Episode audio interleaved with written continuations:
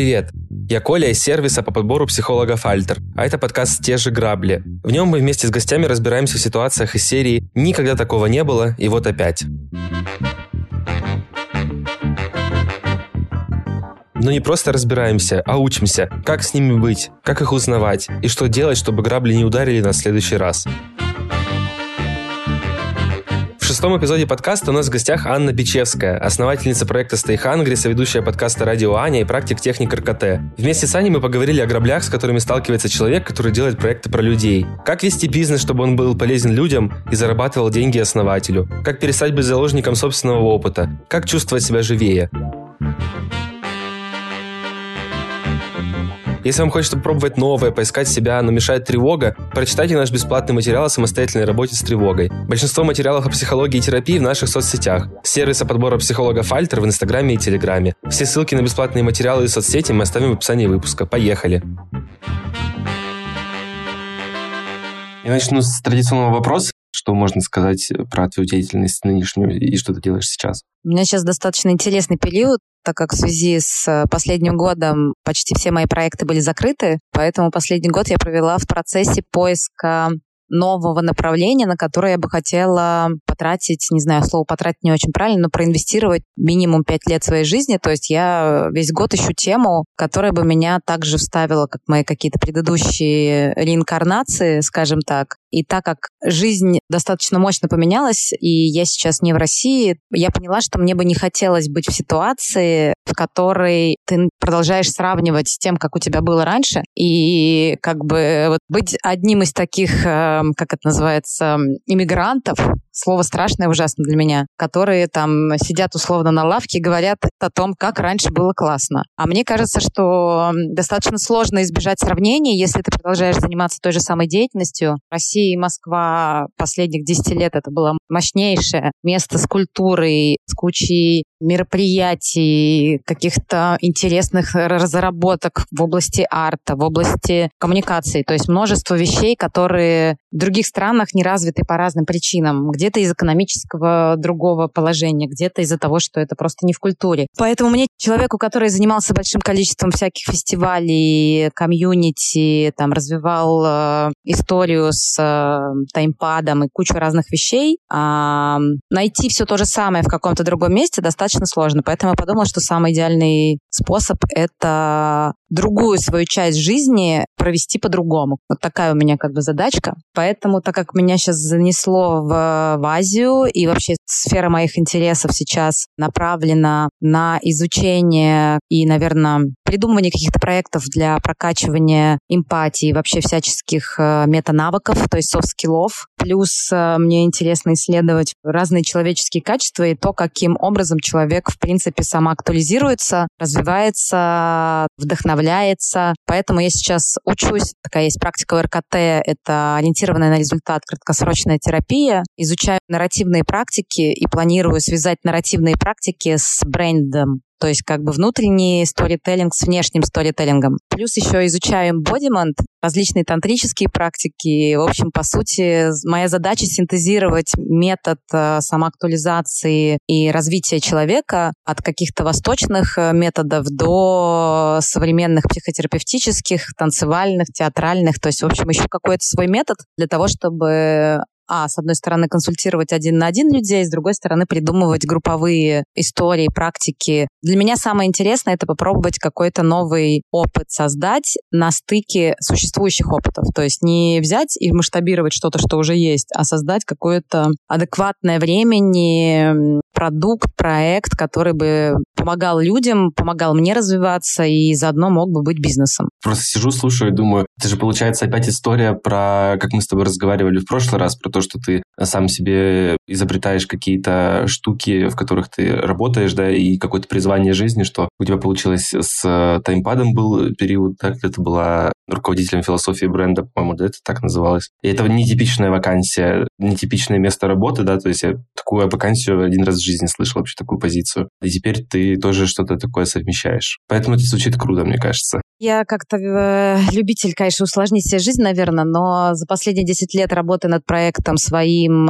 и неких э, на вольном выгуле, скажем так, я поняла просто, что я не могу заниматься совсем тем, что меня вообще не интересует, и все мои проекты должны помогать мне что-то в себе, наверное, развивать. И сейчас у меня такой вот челлендж, что если я последние 10 лет в какой-то такой кайф расслабленно могла зарабатывать деньги, кайфовать, и, в принципе, мне было тяжело это назвать работой, то сейчас сейчас у меня новый челлендж. Я хочу попробовать э, сделать не просто бутиковые какие-то проекты, а попробовать почелленджить себя на предмет, могу ли я сделать что-то большое и вместе с этим развиться. Я вот тут на курсе Embodiment, мне очень круто первый раз наконец-то объяснили как бы связь тела и психики и эмоционального фона. По крайней мере, мне донесли это. То есть, наверное, много говорят об этом разными способами. Этот просто до меня дошел. В целом, если мы хотим развить в себе какое-то психическое свойство, ума, психики, воли и так далее, то без тела это невозможно. И что пока тело не узнает, как это быть ровным, быть в балансе, быть текучим, иметь возможность импровизировать. То есть все, что ты делаешь со своей головой, не интегрируя это в тело, это как бы проходит мимо. Поэтому если ты условно хочешь развить в себе какое-то качество, то тебе нужно эту практику через тело в себя вводить. То есть э, вот э, условно цигуны, йога и все остальное имеет на самом деле гигантскую подоснову под всем этим. То есть условно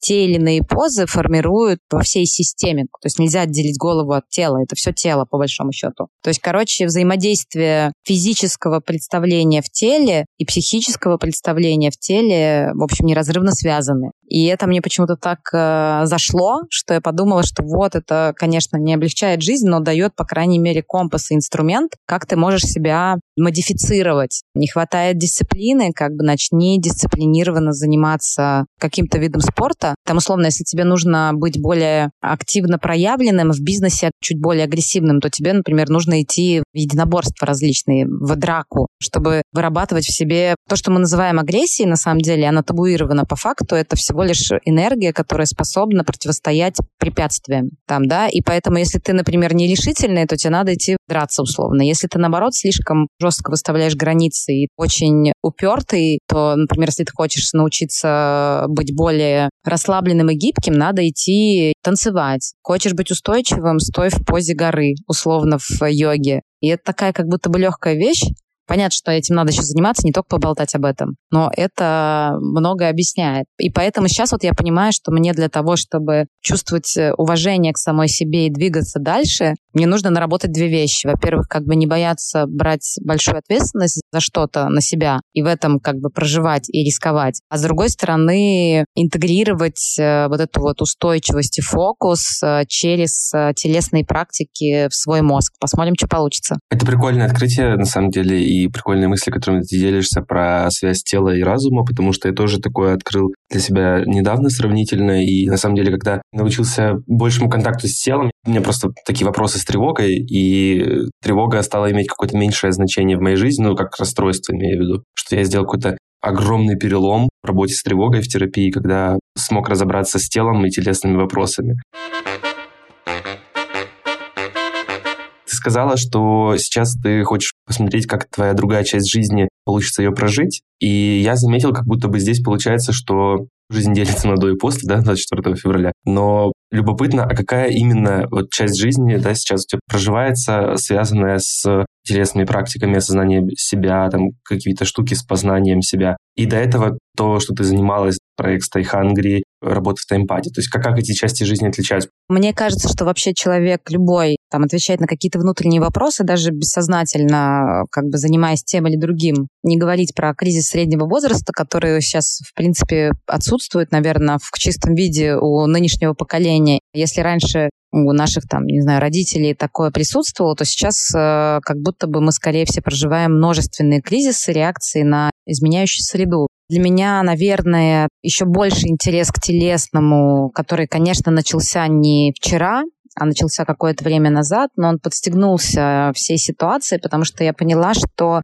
если раньше я могла себе позволить и быстро достаточно успокаивалась через какие-то кризисные вещи, просто тем, что у меня была казавшаяся более-менее управляемая внешняя среда, где у тебя есть какие-то вещи достаточно стабильные, к которым ты привык, ты себя профессионально определенным образом ощущаешь, у тебя есть там друзья, у тебя есть какая-то репутация, ты в целом не с нуля там что-то делаешь. И поэтому, когда я сталкивалась с какими-то, может быть, внутренними челленджами, они меня достаточно быстро отпускали, и можно было ничего особенно в себе не менять, а просто как бы ты выходишь из этого маленького как бы дна и дальше в свою же привычную реальность э, сигаешь. А когда количество изменений плюс количество потерянных опор за прошлый год уже достигло такого уровня, что невозможно даже подумать, что ты можешь просто все разрулить и совсем справиться, стало понятно мне лично, что надо работать с состоянием. Что если раньше я забивала на это и думала, что как бы, ну окей, там все можно преодолеть, не меняя каких-то прям серьезных вещей, настроек в себе,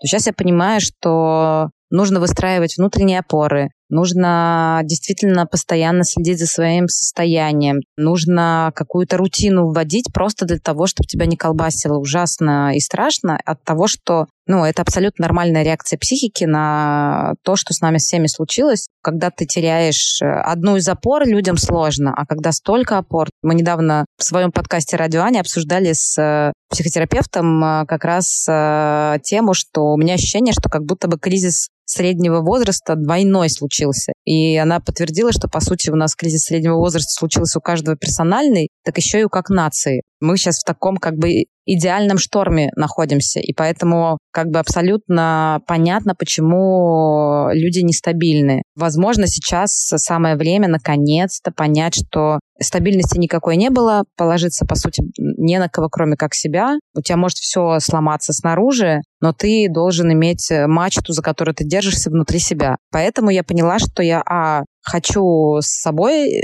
разобраться в этом, а во-вторых, я понимаю, что мне, во-первых, супер интересно в этом ковыряться, а во-вторых, я понимаю, что вокруг меня столько людей, которым это тоже нужно. И раз меня туда несет, и мне интересно, и может, у меня еще и получаться будет, и я попробую принести какую-то пользу рассказом про свой путь, с одной стороны, а с другой стороны, теми знаниями, которые я сейчас обладаю просто ради собственного развития. Ну и вот я подумала, что я еще хочу как-то специализироваться на этой теме, как бы хотя бы понимать ее. То есть не просто быть учеником, но как бы каким-то специалистом, а дальше уж придумывать, куда это упаковывать. В игры, в образование, в ужины, в как бы ретриты. То есть вариантов упаковки уже здесь может быть много. Главная задача, которую хочешь решить. Ты какое-то время назад сейчас сказала, что тебе важно заниматься деятельностью, в которой ты для себя что-то новое узнаешь. И вот как раз ты сейчас рассказала, да, какой конкретный импакт на тебя оказывает и какое влияние производит то, чем ты сейчас занимаешься, да, то есть какие штуки ты себе открываешь. И такой любопытный вопрос тоже про сравнение, как было раньше. Какие у тебя были внутренние вопросы, когда, например, ты занималась э, фестивалями, арт-штуками всякими и ужинами в Москве?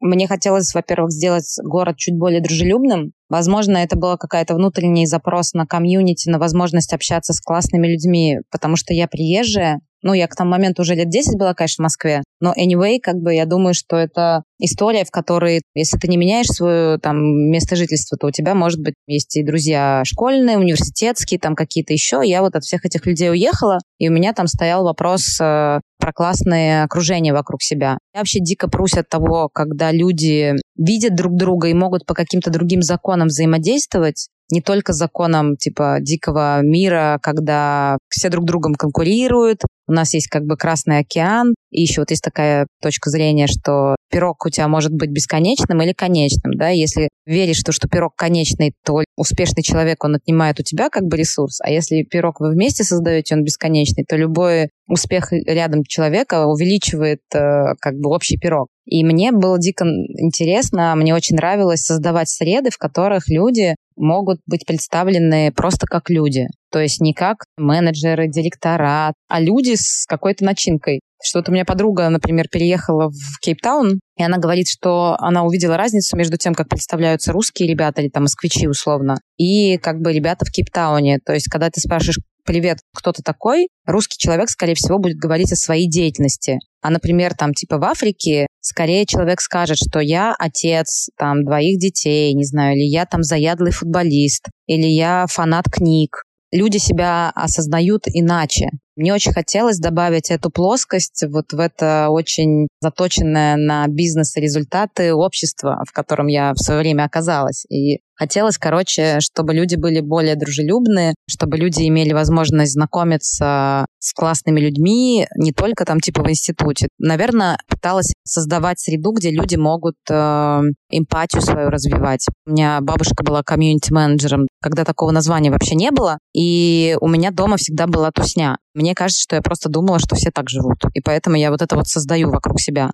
А сейчас у меня есть запрос не на просто типа ли собраться с людьми, там, восхищаться друг другом, рассказывать, что у тебя внутри, делиться своими ценностями, своими интересами, своими увлечениями. То вот, что мы делали во многом там проектом Hungry. Ну и плюс мы там рождали в некотором смысле еще какую-то предпринимательскую среду, связанную с гастроэнтузиастами. Сейчас у меня у самой запрос э, идти в глубину. Мне тоже хочется продолжать, хочется создавать среды для того, чтобы люди вот, как я уже говорила, самоактуализировались, чувствовали себя свободными, чувствовали себя собой, развивались и находили себя подобных, объединялись с ними. Но мне хочется просто пойти на глубину уже чуть больше. Не только на уровне светского разговора, ну, даже не светского, даже, может быть, и искреннего и глубокого разговора, но, в общем, еще и с предметной деятельностью. Это изменение во мне самой произошло, потому что я прям очень хочу отрастить в себе некоторые качества, которых мне очень не хватает.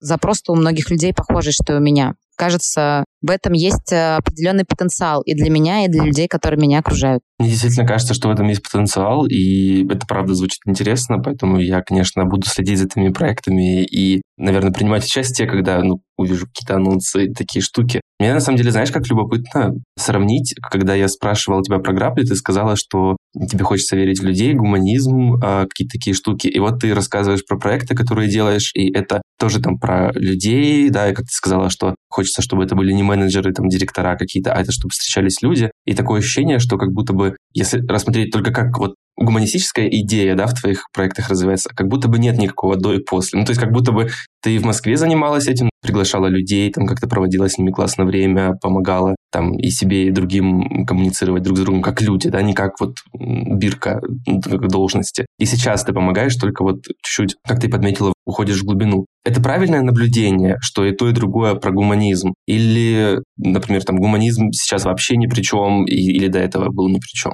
глобально, потенциально интересны люди и остаются интересны люди. Я бы, может, с удовольствием увлеклась какой-нибудь наукой.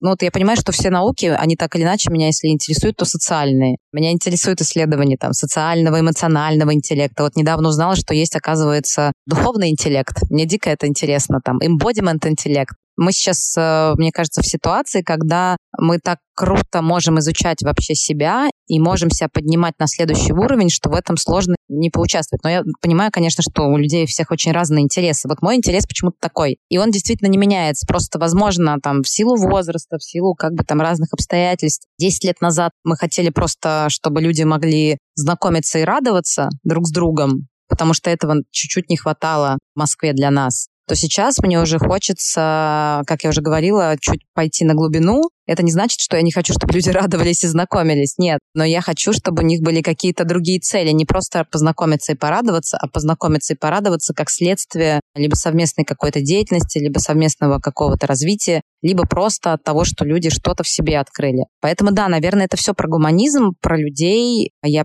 с удовольствием бы мыслила как-то иначе. Вот, говорю, у меня есть сейчас челлендж попробовать придумать бизнес, но я не могу придумать бизнес пока, по крайней мере. Может, я через полгода, там, не знаю, открою салон ноготочков, и все мои слова не будут стоить ничего, потому что я просто сломаюсь и пойму, что я просто хочу зарабатывать денег, заниматься бесконечно вещами, которые скорее про какую-то миссию свою, не про бизнес, короче, создание каких-то потребностей, а не их реализация. Может, я это поменяю я бы хотела что-нибудь такое научиться делать. То есть видеть уже существующий спрос и его удовлетворять. Я же почему-то все время как-то смотрю за горизонт и чуть-чуть вперед пытаюсь нащупать, э, как порешать те или иные как бы, вопросы для людей, потому что вижу вокруг множество людей, которые классные, замечательные, но не имеющие по той или иной причине, например, не находящие либо своей реализации, либо не понимающие, насколько они офигенные, либо бьющиеся какой-то стеклянный потолок, который они сами себе в голове создали. И вот я понимаю просто, что мне хочется вот как бы присутствовать при родах,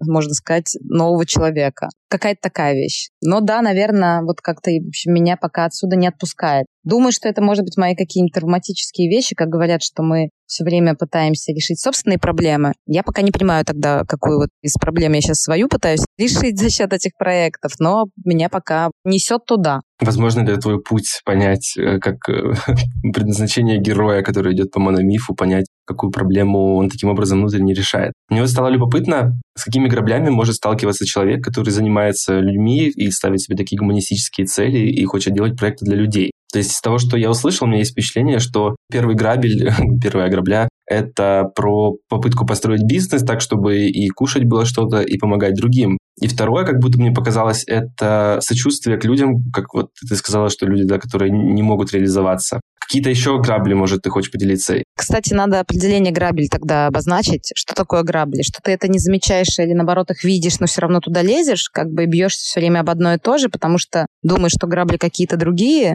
Возможно, да, одна из таких мощных грабель. Хотя я, честно говоря, думаю, что это грабля не связанная с этой деятельностью, а скорее с ограничением моего мышления, что я просто строю одно и то же. Ну, я в это верю, что все, что у нас происходит, это отображение нашего какого-то видения мира. И это значит, что если ты на на одни и те же напираешься, то ты просто тупо не развиваешься в чем-то там, да, ты наступаешь на одно и то же и продуцируешь одно и то же. Мне бы не хотелось конечно, думать, что я совсем не развиваюсь, но блин, это прям не хочется называть граблями, но в некотором смысле, да, это ишью, сложность э, найти способ заниматься какими-то инновационными вещами, которые вроде как многим нужны, но не все готовы за это платить, допустим, и построить на этом какое-то дело. Я поняла, что у меня есть какое-то, по ходу дела, ограничение в голове по поводу слова «бизнес». Как будто бы слово «бизнес» к тому, чего я хочу сделать, оно тоже не очень применимо. А вот дело очень даже как бы окей, то есть нет противоречия. Но мне на самом деле и, бизнес хочется построить, несмотря на то, что мне там что-то внутри ерзает, когда я так говорю, сделать то, что тебе будет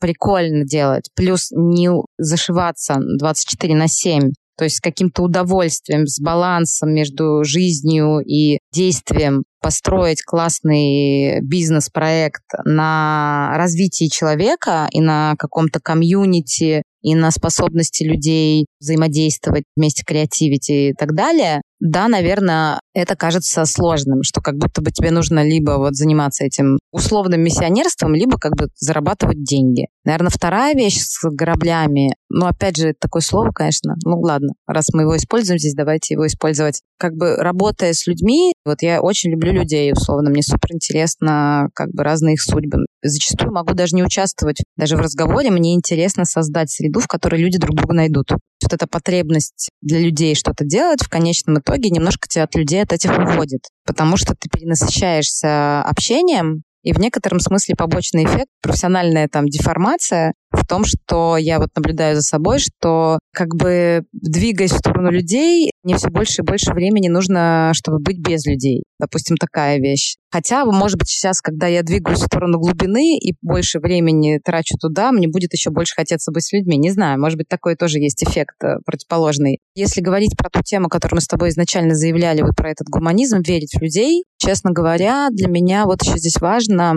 несмотря на то, что в людях можно легко разочароваться, в целом, когда ты смотришь, мне немножко везет. Вокруг меня не случаются гады, предатели, какие-то жесткие люди. То есть вокруг меня, наверное, мой какой-то бабл. Но если смотришь куда-то там дальше вот этого пузыря, понимаешь, что там люди живут по совсем другим законам, и даже можешь понять, почему они так живут. Вот это вот классическая история, что очень часто люди там до 45-50 лет очень много впахивают, а потом бац, у тебя уже вся жизнь прошла. Я обратила внимание на то, что то, что помогает нам а, развиваться в бизнесе или в корпорациях, там, в общем, достигать успеха, потом эти качества, которые мы нарабатываем, мешают нам получать удовольствие от жизни. И я вижу, как многие люди очень хотели бы что-то поменять, хотели бы быть расслабленными, хотели бы быть классными, может быть, что-то изменить в своей жизни. Но тебе твой уже мешает, потому что ты привык себя определенным образом ассоциировать, делать определенные вещи. Ты не готов вообще быть в позиции ученика, рисковать не готов, всем нужны гарантии какие-то. По моим ощущениям, как бы вот э, создавать какую-то среду, где человек эм, может э, пробовать что-то иное, очень важно. Понимаю, что нельзя злиться на людей, потому что там они ведут себя жестоко или как-то еще, потому что у них просто, к сожалению, ну как бы путь такой был, они не видели чего-то другого. И понятно, что, к сожалению, никто не будет никого воинственного 10-20 лет в него вкладывать для того, чтобы он поменял свой mindset. Но при этом я понимаю, что все изначально люди хотят хорошего, пытаются сделать хорошее в меру собственного представления о хорошем. Люди действительно к сожалению, продолжение своего опыта. И если у тебя ты никогда не сталкивался с добротой, любовью, щедростью и всем остальным, откуда в тебе это прорастет, откуда это возьмется. Но как будто бы хочется что-то делать такое, чтобы распылять доброе, вечное, классное над людьми, чтобы побольше людей хоть как-то там на эту сторону переходило или имело возможность чуть-чуть продвинуться вперед. Вот у меня какая-то такая потребность. То, что я говорила, грабли, не грабли, наверное, это даже не грабли, а такой челлендж для самого себя,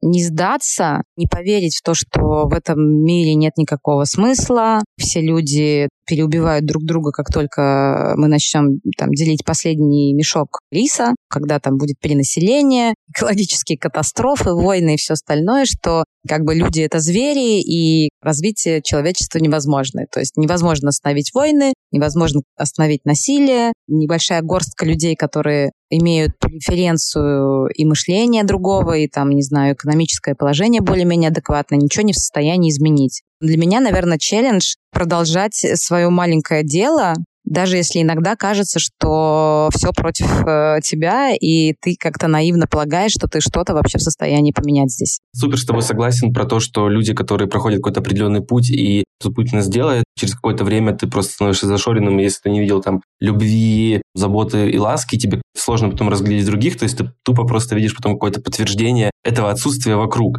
И мне кажется, что это все супер зависит от mindset а. У меня есть микрокороткая история. Я приехал в Ереван, там я нашел квартиру на следующий день, как-то все очень легко сложилось. Короче, очень классные люди вокруг, и все такие добрые, все поддерживают, все помогают. И у меня есть знакомый, который постоянно жаловался просто на то, что вот все плохо, там его обманули, там попрошайки, там что-то еще. Ну вот, мне, конечно, показалось, что это зависит от mindset а, и я посмотрел такой, думаю, ну, честно говоря, ну, конечно, он, наверное, неприятный, но, с другой стороны, вот этот чувак, который, в смысле, жалуется. Но, с другой стороны, наверное, просто он, ну, много раз встречал вот такую боль, и теперь ничего, кроме этого, вокруг он не видит. Поэтому мне кажется, что если ты никогда не видел хорошее вокруг, и ты собрал какие-то качества, то они тебе потом впоследствии мешают. И, собственно, у меня вопрос. Как тебе кажется, есть ли у тебя такие какие-то качества, которые тебя сформировали какое-то время назад, а сейчас они тебе мешают и не дают что-то увидеть или разглядеть? Есть очень э, такое сильное, мощное качество, которое меня спасло, наверное, в детстве сформировало, позволило там выстоять в условиях, в которых я оказалась. Я не то чтобы хочу его взять и просто слить, как бы, потому что это очень сильное во мне качество, но я хочу его как-то преобразовать, и уже какое-то время над этим работаю. Я вообще человек, у которого нет проблем со словом «нет», у которого нет проблем с тем, чтобы, если необходимо, как бы вести неприятный разговор,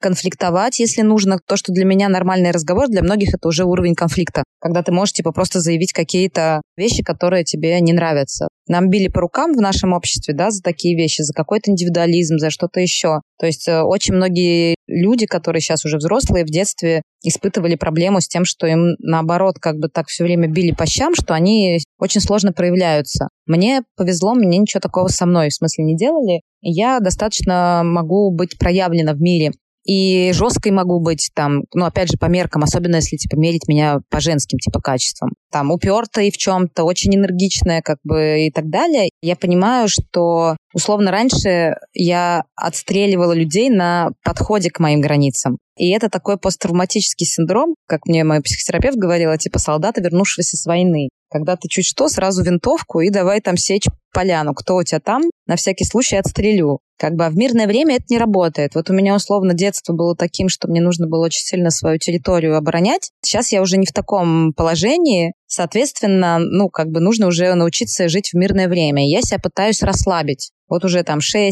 лет инвестирую в то, чтобы успокоить свою собственную тревожность, психику, верить в то, что мир — безопасное пространство. Сейчас, конечно, после прошлого года достаточно сложно опять как бы себе эту мантру как бы создать. То есть я вот в этом плане тоже отъехала очень сильно назад, как бы за счет прошлого года, посттравматическое опять состояние. И первые полгода я тоже жила в Ереване. Я вот фигачила как не в себя. Потом поняла, что все это делалось только для того, чтобы как бы удержаться. То есть я встала опять в достиженческую позицию, для того, чтобы просто не бояться будущего, которое вообще абсолютно непонятно какое. Кому ты здесь нужен там в чужой стране, Ереван, не Ереван, неважно, все равно как бы с нуля все создавать, и это, условно, на предыдущий путь я потратила 15 лет, я не хочу еще 15 лет как бы доходить до той же самой точки. Моя способность э, бить на отмаш, отстаивать свои границы, быть очень э, четкой и остро заточенной, как бы многие люди пытаются эти качества приобрести, я пытаюсь их смягчить. Такая вот, наверное, первая вещь, которая мне из прошлого прилетела. Еще, наверное, важное как бы качество, которое я сейчас замечаю там типа в себе и которое я хочу сейчас тоже скорректировать, это постоянный как бы фокус на других людях. Во многом, наверное, игнорирование собственного какого-то внутреннего состояния. Думаю, что мне было сложновато в это смотреть просто раньше. А сейчас я понимаю, что я а, достаточно стала сильной,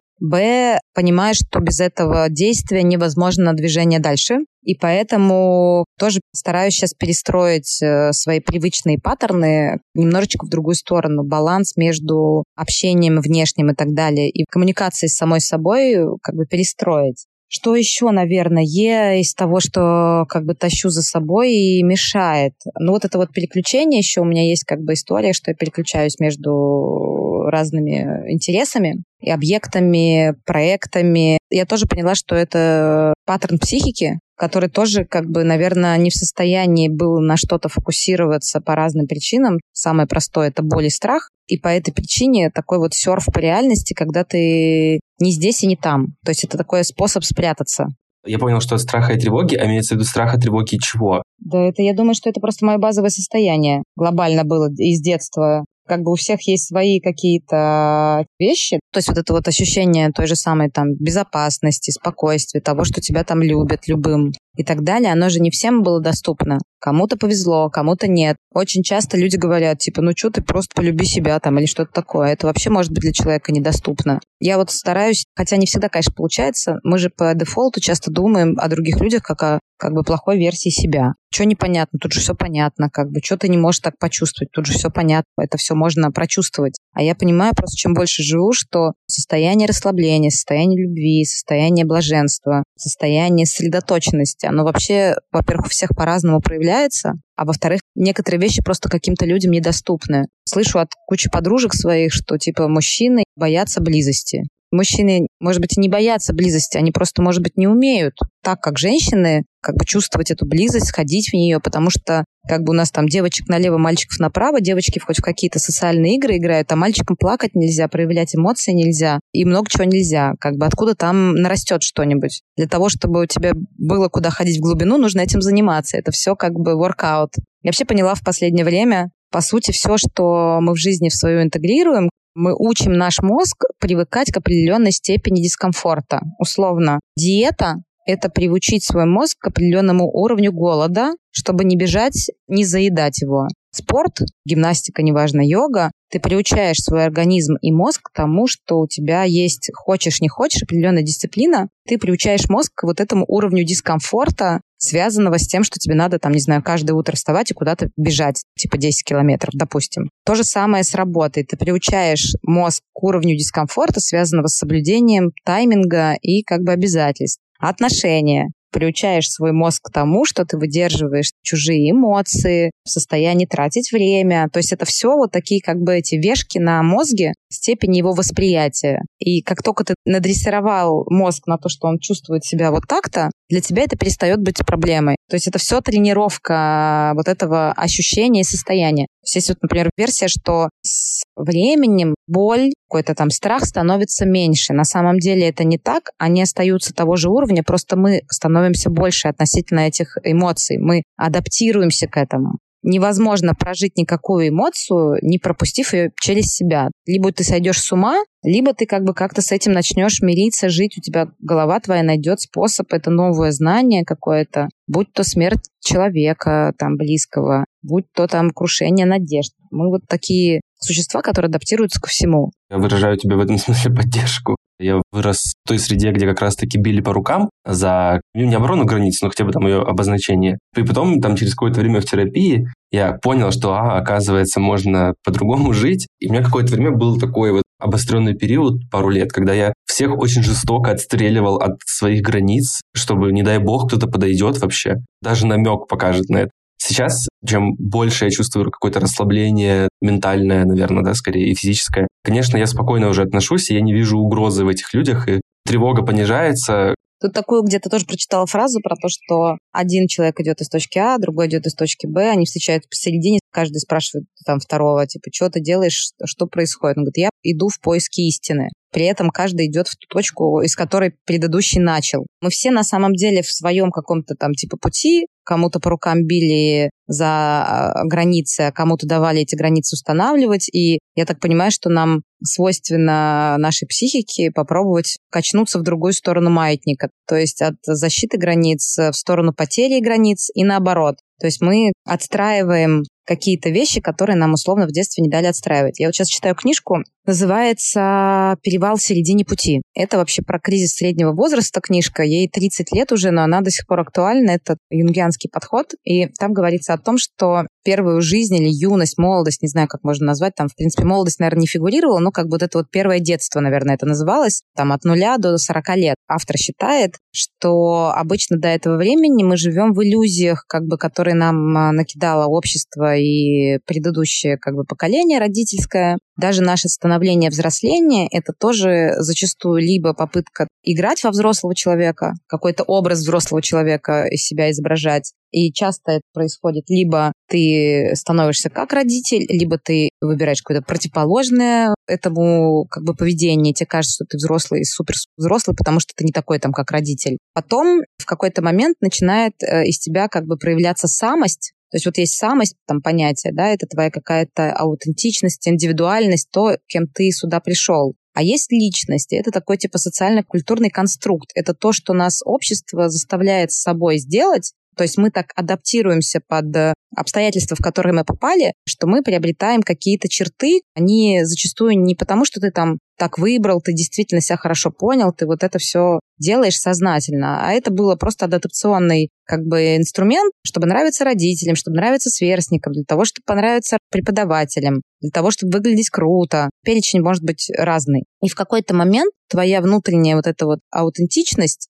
начинает пробиваться наружу. И это выглядит зачастую как апатия, как потеря интереса, вдруг чем ты увлекался, перестает нравиться, бизнес перестает приносить удовольствие, как бы профессия выгорела. К сожалению, достаточно негативный список вещей, которые говорят о том, что на самом деле у тебя сейчас есть зов внутренней личности, самости. У человека это может возникать не обязательно до 40 лет, это может в 30 лет, это у кого-то может и в 25, как бы это может быть и в 50, и в 60. Все зависит от э, обстоятельств человека. Степень этого кризиса зависит от того, насколько ребенку необходимо было адаптироваться и сильно видоизменять свою личность под обстоятельства. Чем больше у тебя вот эта разница потенциалов, тем мощнее кризис. Если маленькие изменения, ну, как бы разница, то, может быть, это будет даже особо незаметно. Просто как бы подумаешь, несколько раз там попишешь свои принципы, ценности, а может, выберешь как бы профессию, уже соответствующую твоим ценностям на старте, и это не будет меняться в течение жизни, потому что тебя сильно родители и общество не изменило. В этом контексте это достаточно интересная как бы проработка, и зачастую нас в такое состояние, конечно, включает какие-то кризисные события, и я думаю, что для многих людей кризисными событиями стал прошлый год, и сейчас очень многое количество людей находится вот в этом кризисе переосмысления себя, осознания себя. Как бы я вот вижу вокруг и разводов, и одновременно браков, и люди там бросают работу. Как мне рассказывают там приятели из HR, что как будто бы логично было бы сейчас за работу держаться, А многие люди говорят, все, я понял, там, или поняла, я больше не готова ни минуты потратить на то, во что я не верю, что я не поддерживаю, не хочу этим заниматься и так далее. И в некотором смысле все, что происходит, супер челлендж и вызов, э, пусть он и искусственный в некотором смысле, но это можно очень сильно себе во благо использовать, потому что мы очнулись и можем э, осознанно как бы пройти все это и что-то поменять. Статистика показывает, что очень многие люди на этот зов не откликаются и предпочитают жить жизнью, которая условно не такая, как им бы хотелось, но они уже к ней как-то худо-бедно привыкли и понимают, как с ней функционировать, нежели пытаться что-то поменять. Вот у меня сейчас ощущение, что я нахожусь как раз в моменте похожем. Если ты оказался в аду, продолжай идти. Потому что если ты перестанешь идти, ты в нем останешься, как бы. И вот у меня сейчас, я там, можно назвать меня лягушкой, которая взбивает масло. Я оказалась в неком очередном таком кризисе веры, смысла, как бы осознания себя, понимания, к чему я стремлюсь и так далее. И я вот стараюсь не испугаться и не убежать из этого, а все-таки это пройти и выйти обновленной птицей Феникс, как бы, которая уже действительно еще больше приблизится, ну, от чего ты зажигаешься, от того, чего тебя питает. Моя логика такая, что если тебя что-то сильно питает, ты вштыриваешь, у тебя появляется очень много энергии на других людей, ты можешь раздавать. Это как бы главный какой-то смысл. Ты можешь раздавать это в проектах, в конкретных людей, что угодно, но ты можешь творить. Вот эта вот энергия творчества, очень хочется ее продолжать генерить. Когда мы с тобой обозначали тему выпуска, ты такую фразу написала, что тебе хочется верить, что мир может стать лучшим местом. То есть в моей голове те проекты, которые ты сейчас делаешь, таким образом внутренне отвечаешь на свои вопросы. То есть я вижу, это тоже такой твой вклад в то, чтобы сделать мир более лучшим местом и добрым местом. В твоем стремлении как-то сделать мир чуть получше, тебе бы хотелось или тебе было бы классно осознавать, что у людей которые там соприкоснулись с этими проектами или которые, ну, просто оказались там, условно говоря, в, в прекрасном мире будущего, у них есть больше возможностей выражать свою самость. По-любому. То есть как у нас сейчас происходит? Человек родился, что-то его запихнули в школу, типа давай развивайся там математическом, там или музыка, что угодно. Причем как бы зачастую никто не смотрит, что у тебя там проявляется, а это как бы видение родителей. То есть ребенка начинают изначально на что-то его готовить. Говорят, что современная система образования, она во многом была построена в связи с тем, что нужно было рабочую силу определенным образом штамповать для того, чтобы она шла на заводы и знала одни и те же вещи. Система образования похожа даже со своими звонками и переменами на работу фабрики. Как бы мир поменялся, должна поменяться как бы система образования и вообще как бы воспитание, разглядывание талантов в человеке. И вот, допустим, человек, э, даже если он выбрал то, что ему нравится, просто тебе в 17 лет нравится одно, а как бы в 27 тебе нравится другое. Как бы система так выстроена, что если у тебя там есть опыт 10 лет в какой-то профессии, допустим, или что-то еще, нет у нас лифтов, которые позволят тебе э, взять и сказать, все, теперь я пойду учеником в другое место, и тебе как-то, не знаю, общество поможет сделать этот шаг, чтобы ты перешел на то, что тебе чуть больше нравится. Да, ты будешь, э, если ты хочешь более-менее нормально жить, а не дай бог ты уже там уже и семья, и дети у тебя, у тебя вообще шансов нету с этой колеи сойти. Ну, как бы у тебя нету 2, 3, 5 лет выстраивать новую линию как бы горизонта профессионального. Получается, что как бы люди вот в некотором смысле заложники уже и образа, опыта, если же мы начнем на это смотреть, будем воспринимать человека не с позиции, типа там вот есть сканеры и дайверы. Дайвер — это человек, который погружается в одно, и вот он там очень долго в это копает. Сканеры — это люди, которые там условно могут множество проектов поменять в течение жизни, профессии, и для них это абсолютно окей.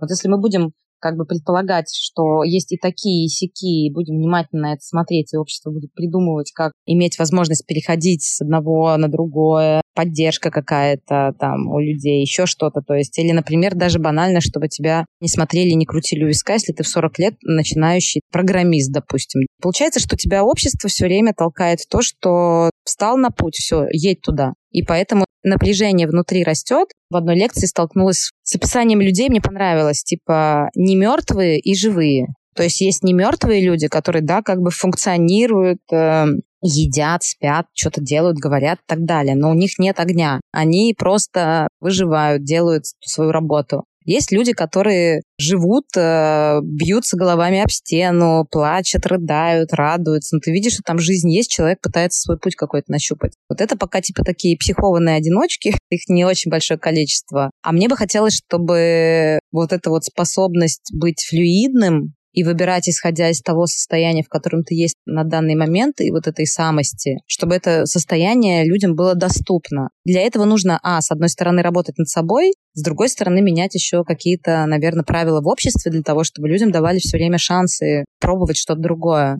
Потому что если не будет вот этой вот взаимосвязи и поддержки, то таких людей будет оставаться все равно небольшое количество, мне кажется. Может быть счастливый водитель автобуса, если он просто это выбрал по любви. Люди иногда кайфуют от таких вещей, от которых даже поставить невозможно, что можно кайфовать, а им кайфово. Вот каждый, по сути, мог бы найти эти кайфы свои. Мне кажется, прикольно, что и сомневаться можно в любом возрасте, и начинать что-то новое можно в любом возрасте, и признавать свои ошибки можно в любом возрасте. Вот как бы кто нам это навязал, что у нас что-то к чему-то должно быть приурочено, и ты, если определился, все должен вот бесконечно этому соответствовать. Жизнь все время видоизменяется. Почему человек-то не должен вообще меняться? Почему мы все время при этом думаем, что мы должны быть в чем-то неизменны и несокрушимы? Короче, как только люди начнут вот это вот позволять всем друг другу и смотреть не на послужной список, а на вот как бы на эти софт-скиллы человека, какие он челленджи перед собой ставит, станет сильно легче всем перемещаться между слоями. На самом деле это звучит как э,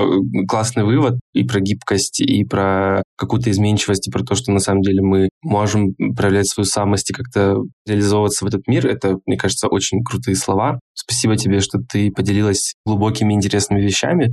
С тобой, как всегда, интересно поговорить, и я буду очень рада, если действительно мой опыт даст кому-нибудь понимание, что не надо от себя требовать невозможного, и понимать, что в любом времени, в любом возрасте, в любой ситуации мы можем сомневаться и можем не знать ответов на все вопросы, и это абсолютно нормально. Как только начинаешь смотреть на жизнь под таким углом, мне кажется, становится сильно интересней, когда это все такое исследование и эксперимент.